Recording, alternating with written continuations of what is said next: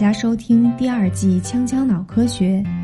锵锵脑科学是专注脑科学和心理学一线从业者的访谈节目，让我们讲讲科研，聊聊生活，听到彼此的声音。这一期节目，我们邀请到了美国密歇根大学的郝晨旭同学，和我们一起聊一聊他的研究。那提到决策研究，相信大家应该是比较熟悉的，或者有朋友呢，应该是非常了解的。那关于道德决策方面的研究呢？如何使用计算机模拟的方法去研究道德决策呢？相信我们温柔又充满艺术气质的郝晨旭同学会给大家带来一些新的视角。那如果对这方面内容感兴趣的伙伴，我们就一起听下去吧。那最开始的时候就跟大家打个招呼吧。Hello，大家好，我是郝晨旭。非 非常简短的一个介绍哈，嗯，然后那那可以跟大家介绍一下你现在在做的一些研究工作吗？可以，就是嗯，我大概就直接开始说吧，然后你可以随时就是打断我问问题。嗯嗯，就是我现在主要做的方向是啊，我对一个我对这个 judgment 和 decision making 的这个研究兴趣，呃，这个研究领域非常的有兴趣，然后。嗯，主要就是对于 human rationality 是什么样的，还有这个在这个情况下的嗯道德问题的研究，就是 moral decision，还有 moral judgment，嗯 ethical decision 这些问题特别的有兴趣。然后从这个方法的角度来讲，就是我主要对 computational modeling 比较有兴趣，还有就是 mathematical modeling。但是我就是原本是一个。这方面的小白，所以就是学起来是一个很艰难的过程，嗯，然后现在主要就是从这个 rationality 的角度来讲，就是大部分的时候，如果你去啊跟一个经济学家谈话，当然我这是做一个 assumption，因为我自己没有跟经济学家真正的谈话过很多的很多次，就是大部分时候，如果你去问一个经济学家，他可能会先从 utility 这个概念。来给你介绍，就是我们应该如何去做一个决定，就是从这个绝对理性的角度来讲，人做任何的决定应该是想要利益最大化的，就是 maximize，就是 utility maximization。嗯，但是呢，呃，就是在六十年代的时候，这个 Herbert Simon 是就是赢过这个诺贝尔。经济学奖的心理学家之一，嗯，提出了一个叫做有限理性的概念。这个有限理性就是在英文中叫 bounded rationality。然后 bounded rationality 就是它是怎么样一个 framework 呢？他想说的是，人在做这个决定的时候，他并不是完全一味的在利益最大化，因为就是很很可能在就是很可能我们的很多听众朋友并没有听说过 bounded rationality 这个概念啊。但是我可以从就是嗯。另外一个来先给大家讲起，然后引到这个 bounded rationality，就是大家肯定听说过 Kahneman 和 Tversky 的这个思考快与慢，就是 Thinking Fast and Slow 这本书，然后很有可能就是听说过很多很多的例子，比如说像在什么情况下，我们以为人们是在做这个理性决策，但其实人们不是在做理性的决策，就比如说像啊这个有各种各样的现象，就是因为嗯。因为这个 context 这个环境的原因，人们会做出，比如说像在做决策的时候 ignore base rates，就是你没有想过，嗯，实际上这个 population 的大小，然后完之后做出一个错误的判断呀，或者是啊，如果你如果就是你去问别人，就是火车和飞机哪一个更容易失事，很多人会告诉你就是飞机更容易失事，但实际上飞机的失事率是最小的，因为我们大部分时候看新闻的时候，就是看到很多这样的例子。然后这就叫 availability heuristic，就是我们就 c o m m o n 和 Tversky 的 work 呢，就是说我们用很多很多，嗯，这些就是它叫 heuristic，就是一个 mental shortcut，一个思路的一个小捷径，让我们来很快的，就是做出一些跟 utility maximization 相悖的一些结论。那么这个时候 b o n d y rationality 就出现，就是 bounded rationality 它的提出者是 Herbert Simon，然后他提倡者有可能就是我们的很多听众听过，就是 Ger Gigerenzer，嗯，他就是说我们在做决策的时候，并不是一味的在做这个 utility maximization，我们在考虑人是如何做一个决定的时候，我们必须要考虑这个人，嗯，本身他的这个 cognitive limitation，就是我们本身的这个认知系统有一些什么样的限制，对吧？比如说像，呃，就像你在考虑一台计算机能不能做一个任务的时候，你要考虑就是这台这台计算机的运行能力有多大，就是我们本身的这个认知系统有一些限制。然后在环境方面也有很多很多的限制，对吧？比如说像，呃，我不可能有无限的时间去做一个决定，很有可能有的时候，虽然我面前的信息非常非常的丰富，但是我可能只有五秒钟的时间，就是我只能以我所看到信息的范围内来做这个决定。所以就是在所有的这些限制的被已经被考虑的这个前提条件下，我们是有限理性者。大概就是这样一个 framework。那么我目前就是最具体的事情，就是我在这个 framework 的条件下，在做一些就是关于啊人是如何进行道德研究的这个问题。啊，这是一个比较笼统的一个解释。我的研究兴趣是什么样的？嗯，然后再给大家举一个比较具体的例子吧。比较具体的例子就是，不知道大家有没有听说过 preference。contextual preference reversal 这个现象，就是这个现象，嗯，是大概来讲，就是很多情况下，当人们在 A 和 B 两个啊选项中有一个偏好的时候，我突然给你多加进来一个 C 选项，这个 C 选项很有可能跟 A 和 B 之间的一个很像啊，当然这个前前提条件是 A 和 B 大概有这个相同的传统意义上的 utility，就是。probability times value 是相等的，就这个传统意义上相等的一个测量。我突然给你加进来一个 C 选项，这个 C 选项是跟你没有选择的那个选项 utility 非常的相近，但是不如你没有选择的那个选项。就是在很多的情况下，啊，人们的选择是会变的，就是这个完全是一个由 context 引起的一个现象，对不对？因为我们从直觉上来讲，就是我们的喜好是什么样的，应该是不会变的。但是这个，啊，我再给你举个具体的例子，就比如说像啊，你要选择两款不同的咖啡，因为我现在喝咖啡，所以就是用这个来举例啊。嗯，其中一个价格高昂，然后质量很好，另外一个。虽然价格比较低，但是质量也比较差，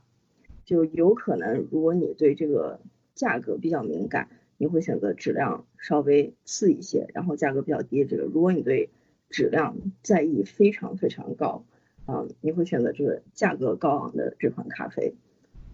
然后这个时候我给你给一个，就是你在选择价格高昂的这款咖啡之后，我给你给一个就是价格跟价格低的这这款咖啡。一样低，但是质量更差的一款咖啡，就是在有了这个对比之后，有很多很多的人他们的选择会变，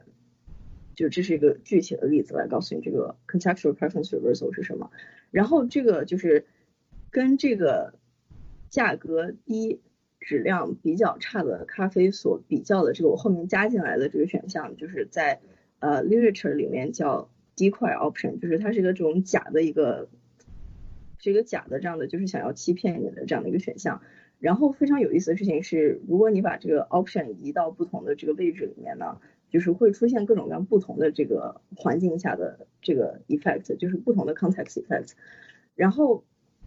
这个现象非常非常的普遍，被人在各个这个啊领域都已经发现了。就是最直接的是什么呢？就是赌博，对吧？这个最直接的这个 utility 的计算，一个是你赢的可能性，一个是你赢的数量。这个在有三种不同赌博的情况下，你选哪一种？这个已经被就是证实，就是有很多人都会这样。然后还有什么呢？就是你在购物的情况下，对吧？超市购物，什么买电器，选择去哪一个餐厅约会，啊，买车这些事情，就是全部都已经被发现了。然后更夸张的还有什么呢？就是选择这个呃政治。领域的就是这个给人投票，你应该给哪一个 candidate 投票？你应该选哪一个？就是做你的这个总统或是州长什么的，就是在这个方面的也有人研究过了。还有更有意思的是什么呢？这个不仅仅是在这种复杂性的决策，还有非常非常简单的，就是这个 visual visual 的上面，就比如说像给你给三个长方形，让选哪一个面积最大，因为就是长方形面积是可以控制对吧？就是长乘宽就直接就算出来了，就跟 utility 的这个算法非常非常的相近，也被人发现了。所以我们这个实验室我们就开始想，就是这个有没有可能在啊道德决策的领域也会被发现。二零一六年的时候，有一篇 paper 发出来了，就是这篇 paper 是当然是众多解释这个 context effect 的 paper 之一啊。它用了一个计算模型来解释，就是 contextual preference reversal 这种我们对于选项喜好在不同这个环境下的变换，实际上。并不是像 Tversky 和 Kahneman 所说的这个一种不理智的行为，对不对？因为我们直觉上就觉得就是，哎呀，你人的喜好怎么会就是就因为多加了这么一个选项而改变？嗯，实际上并不是这样子的，所以他就会直接就是，所以这篇文章就是说，这个行为其实是一个有限理性的行为，为什么呢？因为如果就是就它的这个模型就是假设，对吧？如果大家有兴趣的话，完了就是可以找一下这篇文章。我就可以把文章链接发给我们，我们对对，就是我们把文章链接发给大家，我就不会太，我就不用太详细的讲这个了。大概就是我们在观察这嗯三个选项，两组不同的 attribute，不管这两个 attribute 是什么，对吧？在我们观察这个的时候。我们会做一个很粗略的一个 utility 的计算，但是在我们这个做 utility 计算的时候，很可能是有错的。就是大家不要想我们是在 consciously，就是在清醒的真的在做这个计算啊，就是我们在观察的过程中，你的认知系统会做一个这样的计算。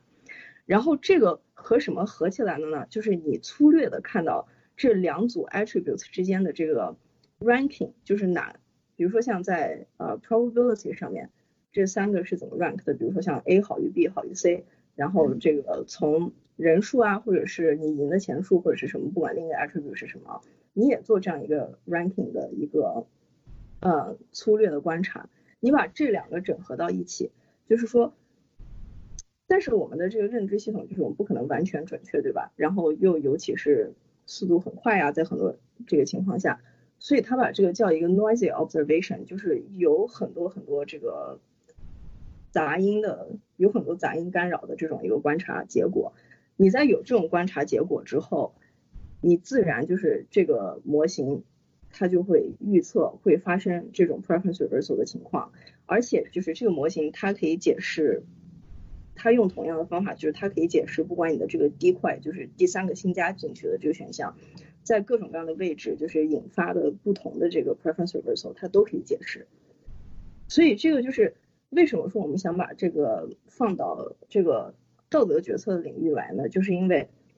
这个模型现在告诉我们的是，我们用这个非道德领域的这些，就是比如说像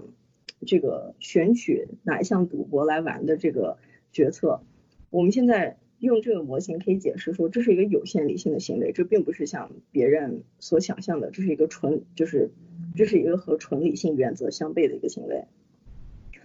那我们能不能以这个，就是如果我们发现道德在道德领域的决策，人们也会啊对这个 context effects 很敏感的话，那我们能不能开始就是利用这个模型来解释我们的一些道德决策？就是我们能不能把道德决策和有限理性之间的这个关系把它理清？这个是我现在正在做的项目之一。听起来就会觉得特别的好玩儿，这个研究就觉得特别想再听下去。对，完之后我我我我现在可以先问两个小问题嘛，就我怕我一会儿忘了。没问题。嗯，就是我我听完了之后就会觉得，就是首先我会觉得你好勇敢啊，就是你会说到你其实没有太多的这个计算机的背景嘛，但是你现在在做计算机和这个建模的这方面的工作，我就觉得太优秀了。因为其实这这两个部分对于很多同学来说都是比较哇，就一听就是哇，那我不想做这个东西了。就听起来很好，但是大家可能会还是会有点畏难的这种感觉，然后觉得超勇敢的。另外一个就是我会觉得好像就是你在描述的过程当中，就是很多内容是跟经济学很有关系的。对对，对，然后我就会第一反应就会觉得说啊，那那这样说的话，是不是我们跟着感觉走会更好呢？就因为好像在任何情境下，就是我们假设我们对于比如说经济行为，或者说我在购买物品的时候，我们是更理性的一个情境，我们可能是更多的认知会考虑它的这个效用大小，比较之后才做一个选择。那好像听起来就觉得。哎，也也也不一定是这样子的，所以是不是就好像大家现在说，你就跟跟着你内心的感觉走吧，就好像这样的选择也也也是挺好的。我先回答你的第二个问题吧，嗯，就是这个所谓跟着感觉走的这个，哎，其实我特别喜欢，我特别喜欢这一句，就是他所谓的就是就是什么，就是。呃 g i g r a n z e r 所所说的 less is more，嗯，当时康德曼和 Tversky 开始就是他们写的这个《思考快与慢》这本书里面列出来的就是一大堆的这个所谓的和这个理性相悖的各种各样人的这个行为啊，就是嗯，就引起了开始这个叫 heuristic and biases movement，然后。与他们所谓的这个对立阵营，就是以 g i g r a n z e r 为首，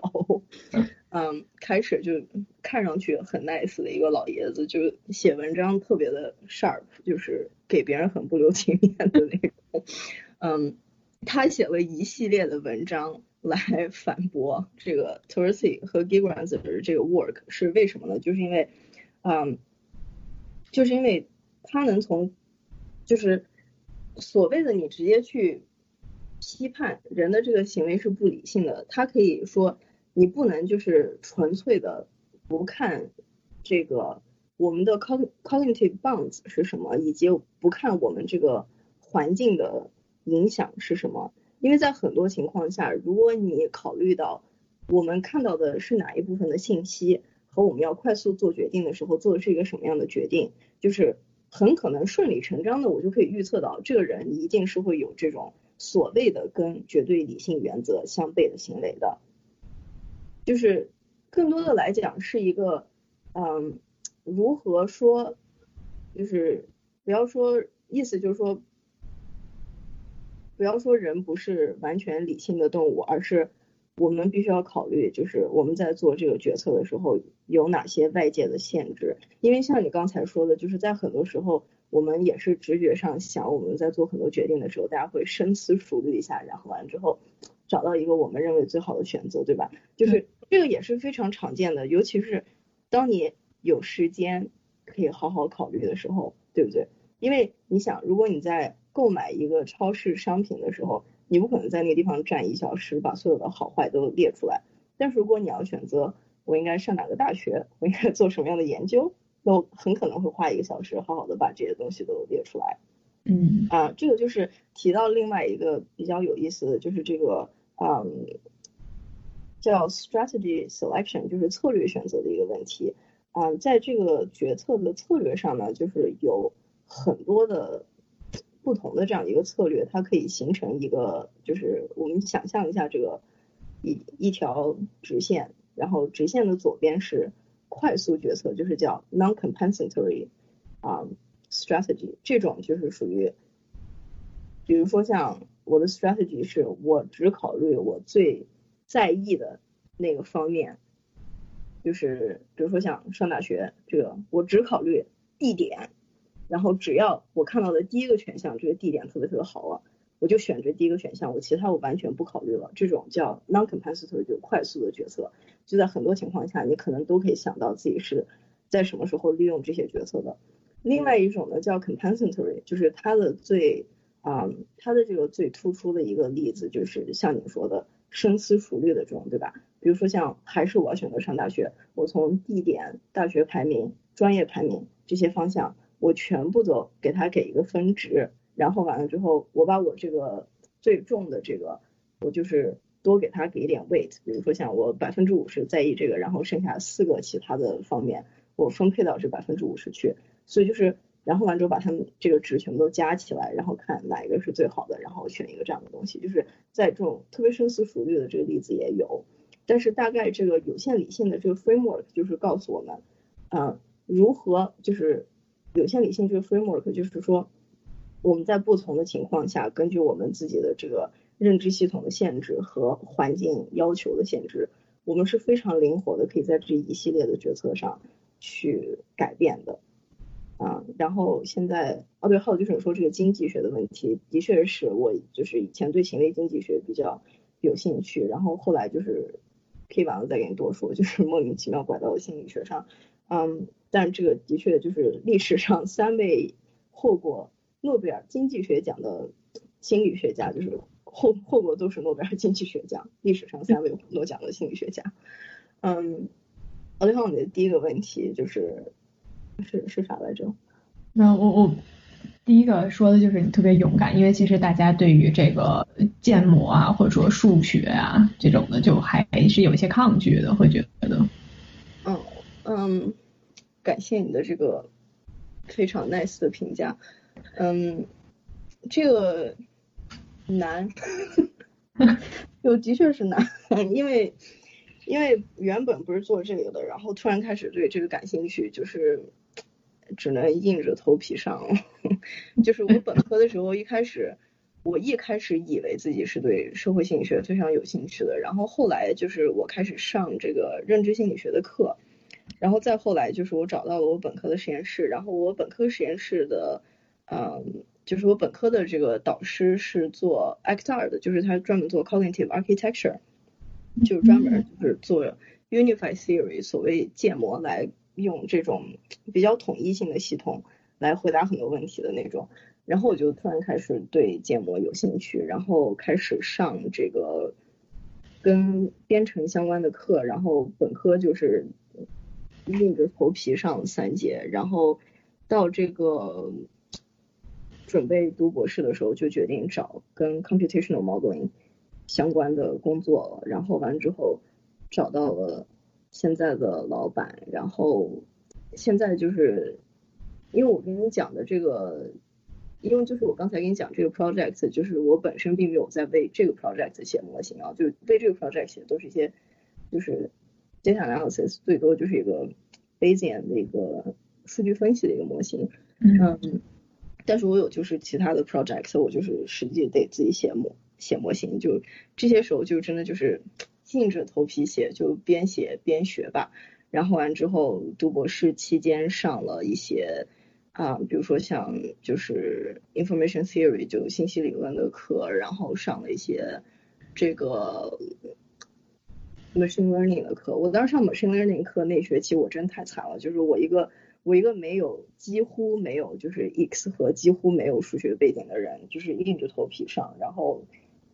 后来就是那节课过了，我还专门出去庆祝一下，觉得终终终于结束了。对，真真的就是我那一个学期感觉就是在 research 上花的时间都变少了，因为就是每天都在做那个 machine learning 的那个课的作业。他因为他那个课就是他那课是专门给研究生开的，就研究生和博士生开的，然后就是有很多很多的。理论上的东西，所以就相当于作业里面一大半是数学题，然后完之后数学题做完之后再啊好，现在这些证明题完了，大家再开始来 implement 一下这个 algorithm，就非常非常的花时间。嗯，太太太厉害了。对，那其实就是从经济学，就你最开始是对社会心理学感兴趣，啊，就换到这个现在做的这个方向，啊，其实很偏。对经济学的这个感觉，嗯。嗯啊，那那其实你你说到就是前面可能算是背景介绍嘛，就是你的研究一些，那其实你主要做的是道德决策，是是这个。对，我目前其实主要做的是道德决策的问题。嗯嗯，那道德决策听起来好像就像是把经济学这种决策。的一些问题换成了呃，我们会觉得道德两难或者道德难题，嗯，再去测他就是被被试嘛，被试在这些情境下他们会怎么样做决策？嗯，你的这个观察非常的 sharp，表扬一下，就是 太感谢了。对，这个是这个的确就是，比如说像我刚才给你举的这个这个 project 的例子，就是我们把这个经济学的情景换到了这个道德上，因为就是像我跟你说的这个一系列在经济学上，就行为经济学上，或者是这个认知心理学，就是大家说的，我们有的这些所谓的决策失误，很多的情况下是可以用有限理性的这个模型或者是理论来解释的，对不对？所以我们想要看就是这个和。就是我们怎么样才可以把有限理性的这个 framework 和道德决策联系在一起？因为我非常非常喜欢有限理性的这个 framework，我觉得真的是一个特别的 elegant 的一个 idea。然后这个，尤其是在很多情况下，就是如果你去就是看现在这个 literature 里面已经有的这个道德决策的研究。你能找到的非常非常多的是关于这个 trolley problem 的问题，一是你会找到很多啊关于 trolley problem 的问题，二是就是你找到很多的这个是大家从哲学方面提出的论点，然后就是现在最近几年也开始这个道德决策。变成了一个特别火的一个项目，然后有很多很多的人最近都开始就是，嗯，在这个方方向开始建模，然后完之后来解释，就是我们的这个道德原则都是从哪里来的，我们为什么会有这些道德原则，在这些道德原则的驱使下，我们会做出就是什么样的选择来，这个其实是一个非常非常大的一个问题，因为你因为如果你想一想，就是。从这个哲学的角度来讲，有很多很多就是这个基础理论，对吧？比如说像 utilitarianism，我应该就是做让我的这个 utility 最大化的一个决定，就是我们应该少数服从多数，我们应该去就是如果你有机会救一个人和救五个人的话，无论如何你都应该选择救那五个人，因为这个结果是让你的这个全员利益最大化的。但是很多人不同意啊，然后完之后就出现了这个另外一个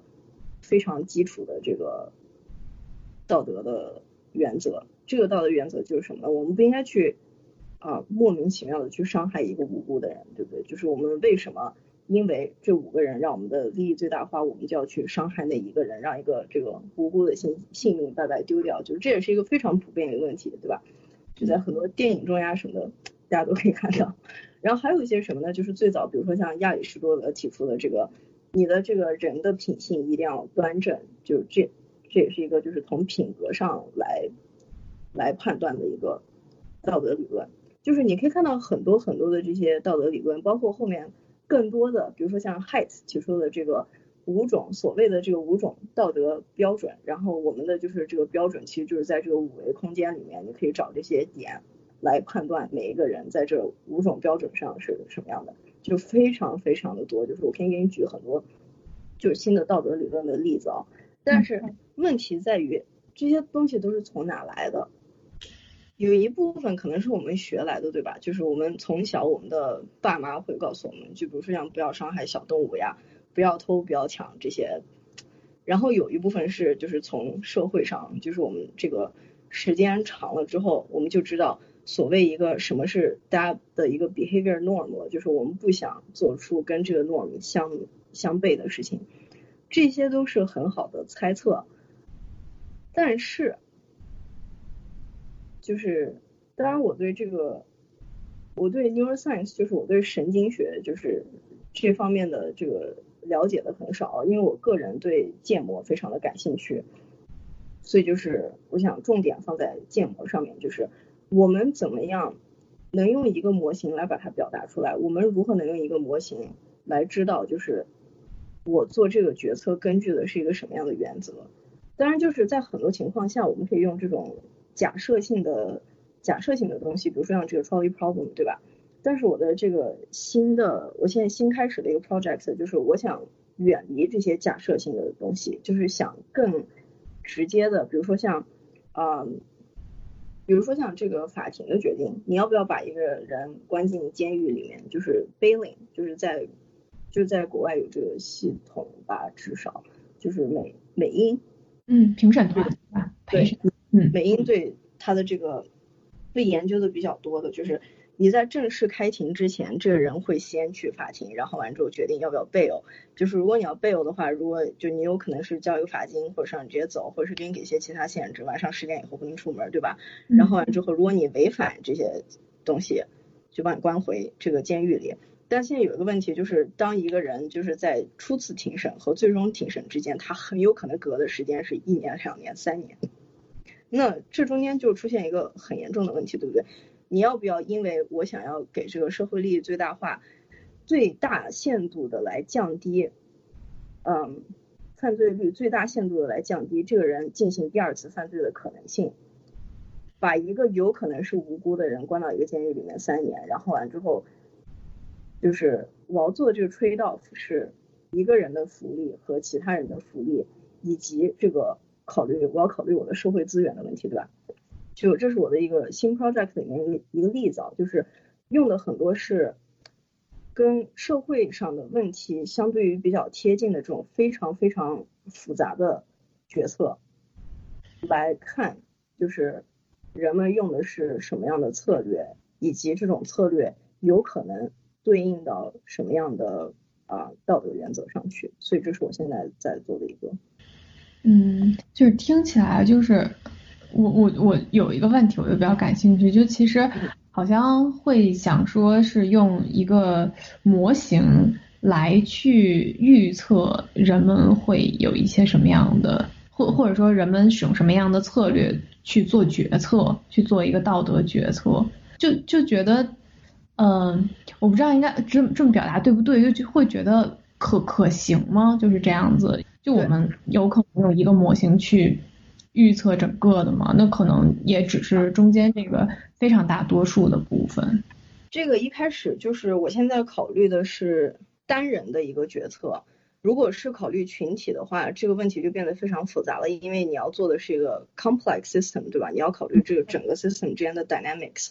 但是我现在做这个就是，呃，相对来讲就是从最简单的情况有最多的 assumption 来开始做，就是。在这个 cognitive psychology 还是就 decision making literature 里面有一种方法叫 process tracing，就是说你在嗯别人做决定的期间，你以这个 eye tracking、mouse tracking，或者是让他们口头来表述他们目前正在想什么，他的目标是希望能更清晰的来表现出。这个我在做决策的过程中，我想到的是什么东西？这个时候你可以看，就是实际的这个人类被试啊，他会先看哪一条信息，后看哪一条信息，再看多少信息之后会做出什么样的决定，以及我可以放不同的这个环境限制，对吧？如果时间长会怎么样？时间短会怎么样？希望最终是可以做出，就是毕业之前估计是不可能，但是就是我的美好愿望是可以做出一个 dynamics。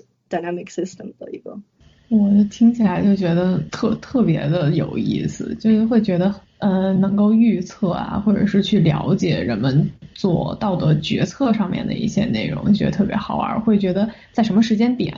我我就觉得我收集信息够了。那我我就在想问说，那如果是这样能够如果能够做出来的话，那会不会就是能帮助大家更好的去做？道德，或者说更好的去做决策呢？嗯，目前的希望是可以更好的了解，就是我们在做这些决策时候的思维过程是什么样的吧。这个你问的这个问题非常的好，就是所谓这个在道德上更好的决策，什么算是更好的决策呢？因为你从就是如果你个人有不同的道德原则的情况下，你会认为更好的决策是。不一样的，你所认为更好的决策会是不一样的。如果我从全社会的角度来讲，那又是一个不一样的问题了，就是如何让这个社会利益最大化和如何就是权衡这个个人利益的情况下，就其中的这个 trade off 非常非常的多。所以这个这个中间引出的另一个非常有意思的问题，就是有没有所谓的一个 universal moral principle，有没有什么道德准则？你说出来了之后，是全世界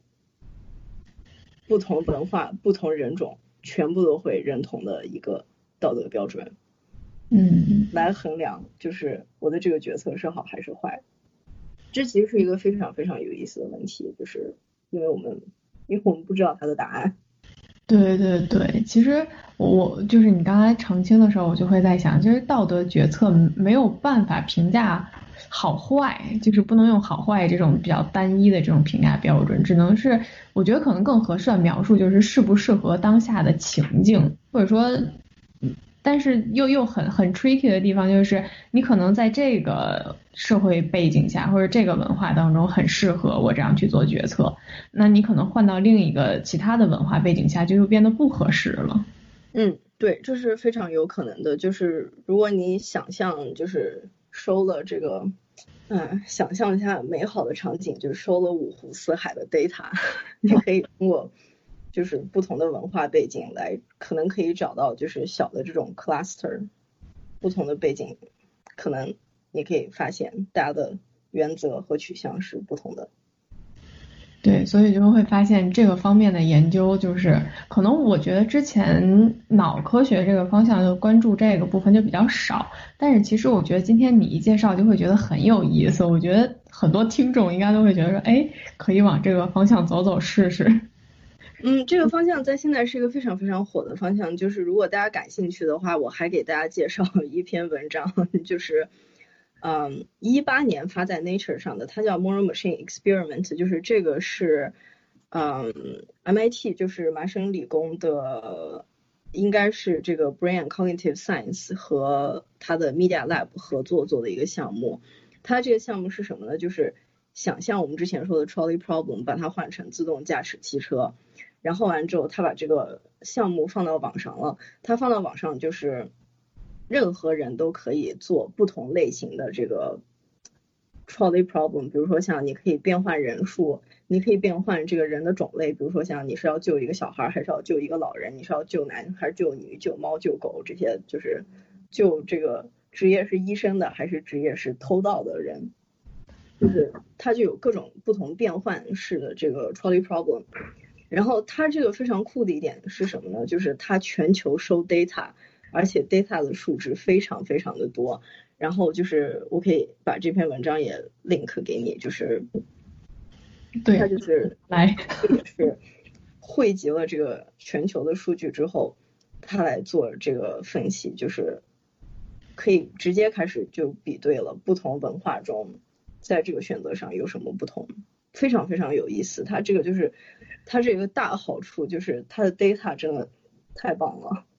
嗯，就是质量也好，数量也多，我觉得这种就非常的不容易。然后就是有人其实已经在用，就是已经在用这个 data 建模了，它的这个模型是一个就是 Bayesian inference 的一个模型，如何来通过这个推断别人的 moral principle，它就是通过这个。它的这个模型就非常有意思，它这个是一个 Bayesian 模型嘛，就是通过观察别人做的决定来推断别人的道德原则是什么样的。当然，他对这个道德原则的定义啊，就是我是救老人还是救小孩呀，还是什么的，就是在这个，但是在这个层面上来定义的。嗯，我觉得这个研究好有意思，就是链接我们也放在这个我们这一期的公众号里面。我的心里就是羡慕嫉妒。我我觉得没有问题的。之后你也有一个自己特别大的一个 database，对，里面有各种 各种内容。嗯，那那在你你做这些就是研究，因为你其实说到你之前也上课嘛，啊，现在主要做研究，其实工作也比较多，我会觉得。但是其实我看你的信息来说，你的生活也是超级丰富的。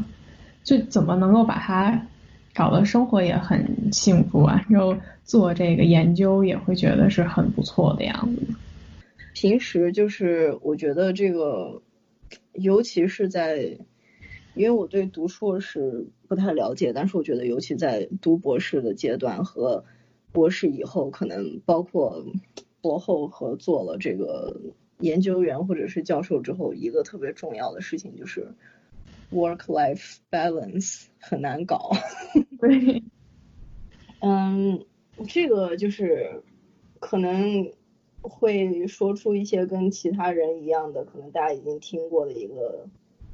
建议就是自己一定要狠下心来，就是定一下你的休息的时段是哪些时段，然后在哪些时段就是逼着自己不要工作，虽然大家都心里很慌，就去做一些其他的事情，因为我觉得就是有的时候，比如说像这个，尤其是作为一个写代码的小白，就是卡呀或者什么，就是找 bug 就找了半天找不出来，这种事情都很常见的，就遇到这种。卡到不能再卡的时候，就放下几个小时，然后再回来。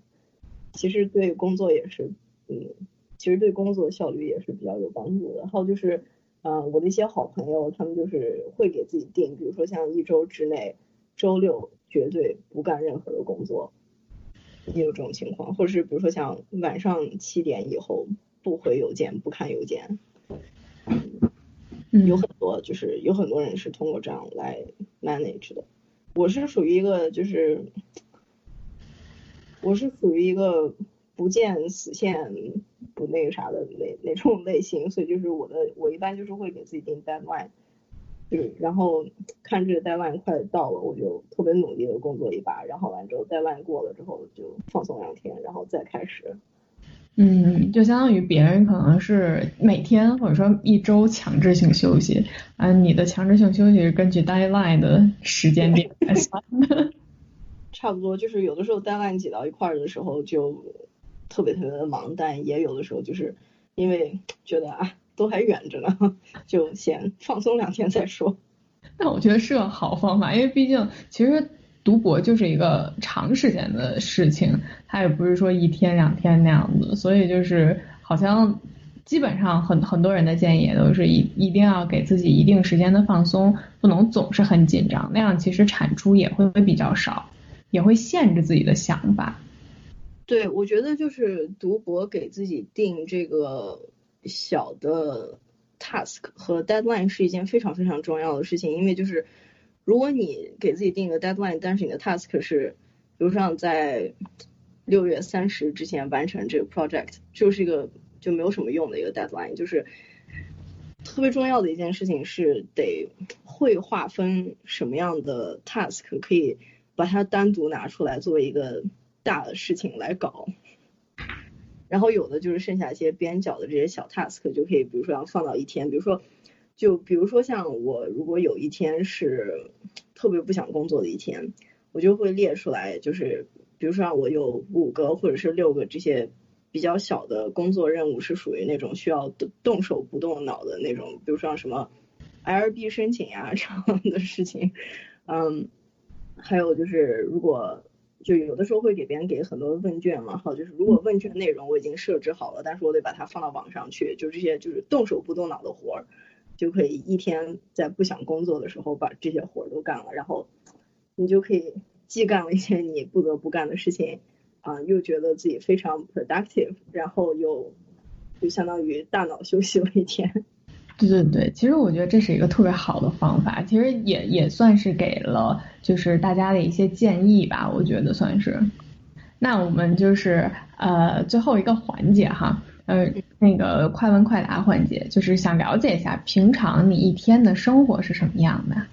平常我一天的生活是，你指的是宅家之前还是宅家之后呢？之前，之前，宅家之前大概就是早晨起来喂猫，然后吃饭去上班，就是去实验室，然后完之后中午，因为我们实验室一共其实只有嗯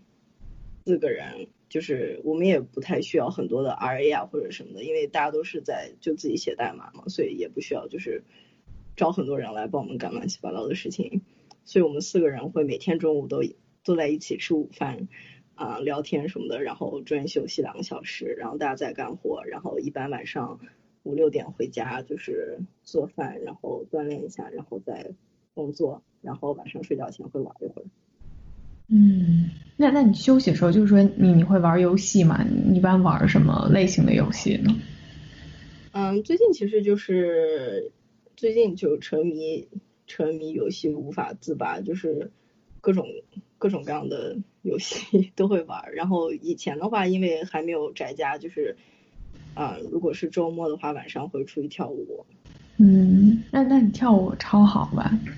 嗯，还行吧，就是玩嘛。对，其实有有有有一个自己的爱好是非常重要的。嗯，那那就是对于博士来说的话，那你对未来有什么样的想法吗？或者说你有特别想做的什么事情吗？嗯，目前的想法是还是想接着往这个方向做研究，但是就是特别的希望，希望自己可以成为专业建模的人。大概大概就是这个希望了，希望在一个就是建模方面比较强的一个 institute 里面工作。嗯，我有有一个就是比较个个人兴趣的问题，那你有考虑说回国吗？呃，没有说就是故意的考虑过吧，就是看哪里有工作，看哪里有工作机会就去哪里。就哪哪边就是建模的可能性更高一些，就去到哪儿工作一阵儿。对对，就是建模的可能性，还有就是研究方向是不是切合，然后就是研究机会啊这些，就可能会从这些方面去综合考虑。嗯，好在选择自己喜欢的，跟着感觉走。那我们这一期就非常非常高兴的请到了啊郝晨旭同学，呃一个非常想做建模的同学来跟我们分享他。对他如何走到这个建模这个方向，也跟我们分享了非常多，就关于经济学、关于道德决策方面的内容。那我们就祝愿他博士顺利，能找到一个呃又有建模又是他这个研究方向的一个机构，继续去发展。非常非常感谢，非常感谢大家的收听，我们下期再见。